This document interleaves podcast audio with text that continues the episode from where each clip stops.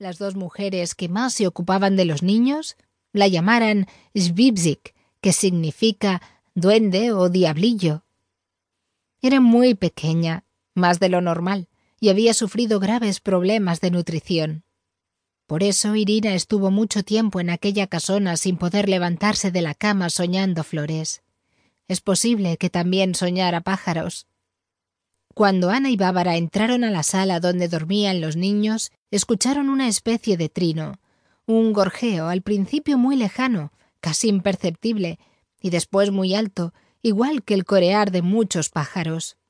A punto estuvieron de echar a correr para abrir las ventanas, como si fuese posible la primavera en aquel mundo de nieve. Pero no había pájaros ni árboles verdecidos, y hacía un frío que pelaba. Ana y Bárbara se quedaron mirando por la ventana, empañando el cristal con sus alientos, añadiendo más blanco al blanco de fuera, y con una tintura triste o melancólica en los ojos, pensaron tal vez en el Día de los Cuervos y su celebración en los bosques, en los deseos que quedan colgados de los árboles y en el aleteo de los pájaros negros. El caso es que era 21 de marzo y que Irina por primera vez en seis meses se levantó de la cama. Había florecido como la primavera, como sus flores, aunque eso no fuese posible. A veces pasan cosas así. Bárbara y Ana corrieron hacia Irina y la envolvieron en una manta. Pero, Spispik, ¿Qué haces levantada? Te vas a morir de frío. ¿Estás bien? Irina, acurrucada entre ellas, se rió por primera vez en mucho tiempo.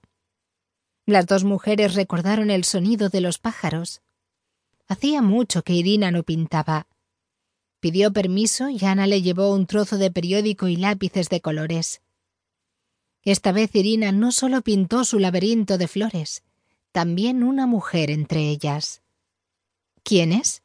le preguntó Bárbara. Ella se encogió de hombros. Después dijo La mujer que viene. 3. La mujer que viene. La mujer que había pintado Irina no tenía los rasgos como los suyos, ni como los demás niños, ni como Bárbara o Ana. Ni siquiera eran los rasgos de su tío que cuidaba el rebaño de renos allá en las montañas. Tal vez fueran más parecidos a los rasgos de su bisabuela, la florista de Peterhof. Pudiera ser. Irina tenía los ojos rasgados y la cara redonda de los nenets. La mujer que había pintado era rubia y de párpados redondos y grandes. A Bárbara le gustó tanto el dibujo que lo colgó en la pared del comedor. Como Irina se encontraba tan bien y la temperatura había bajado un poco, decidieron hacer una excursión por el hielo. Todos se abrigaron. Leotardos, pantalones, calcetines, botas, camisetas, chaquetas, abrigos, gorros, guantes. Era difícil moverse con tanta ropa, y caminaban como los astronautas por aquel paisaje blanco. Dejaban huellas y nieve removida tras ellos. El viento era frío y helaba las mejillas y los ojos, lo único que tenían descubierto. Al menos ya no se congelaban las pestañas.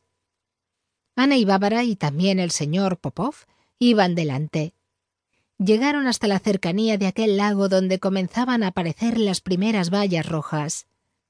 Como había empezado a descender la temperatura, el lago no estaba congelado del todo y se veían trozos de hielo flotar sobre las frías aguas. Irina corrió hacia allí. Ten cuidado. le gritó Ana. Las orillas son peligrosas. Pero Irina estaba disfrutando del aire y de la nieve y de aquel cielo inmenso lleno de extrañas nubes.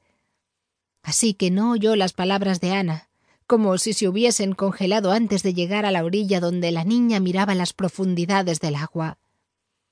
Eran plateadas y aparecían rotas por grandes trozos de hielo azulado.